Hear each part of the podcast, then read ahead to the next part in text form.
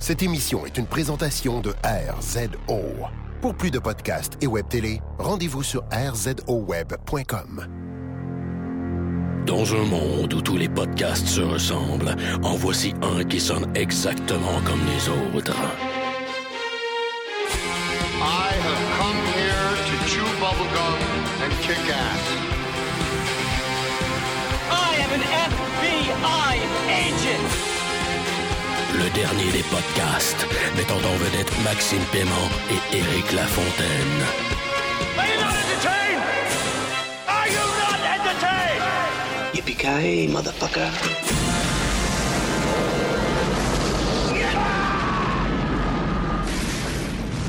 Bienvenue au dernier des podcasts. Euh, Éric Lafontaine ici qui podcast sous l'influence euh, d'un thé au citron dans la vallée montagneuse.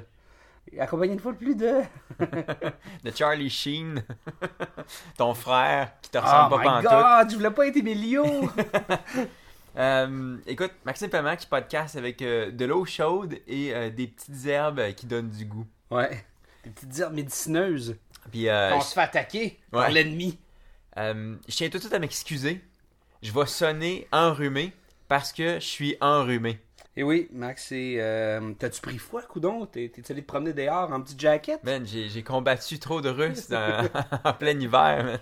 man. Pourquoi on fait toutes cette- ces mauvaises jokes? Parce que ce soir, on, euh, on attaque Red Dawn. De 2012.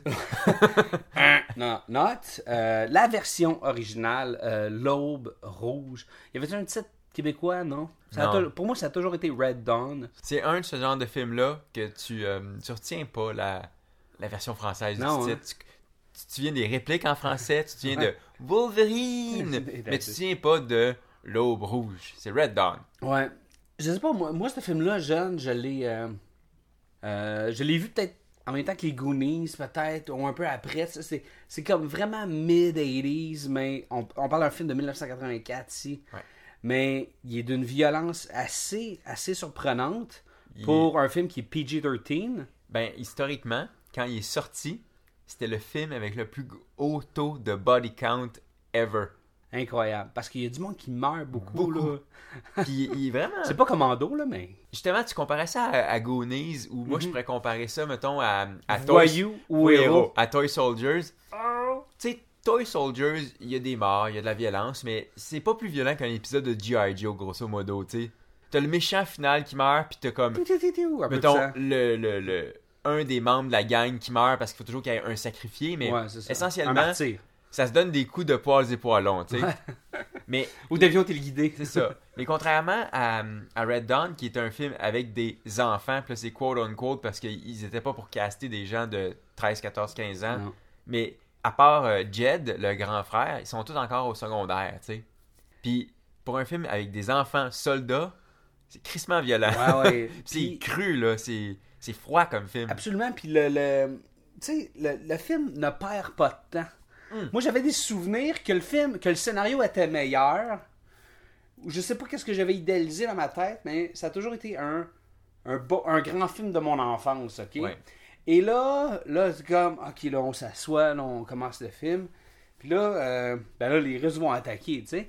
Puis tu t'attends que qu'un élément déclencheur quelconque arrive à 15-16 minutes dans le film, tu sais, à peu près, là.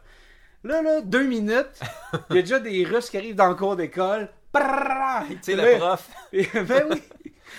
Puis en plus, le Black, c'est le, dude qui joue euh, Smokey ou Spanky dans The Wizard, le, le chauffeur de truck dans euh, L'Enfant Génie, en tout cas, euh, autre gra- grand film de mon enfance.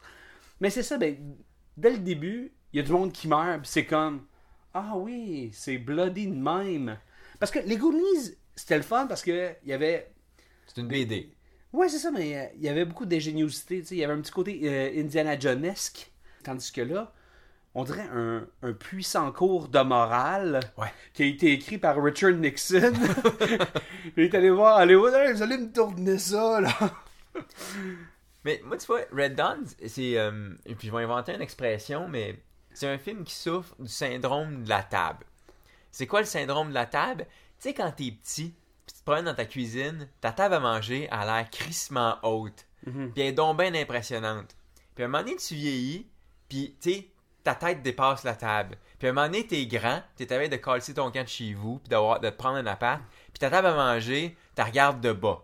Ouais. Tu sais? Bon, ben, Red Dawn, c'est un peu ça. Quand t'es jeune, t'admires le film. Ouais. Quand t'arrives à une certaine hauteur, quand t'es rendu ado, tu la regardes de bas.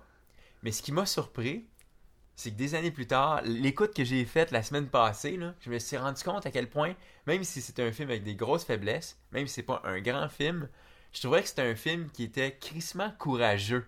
Ouais. Puis plus il y a de temps qui s'est passé entre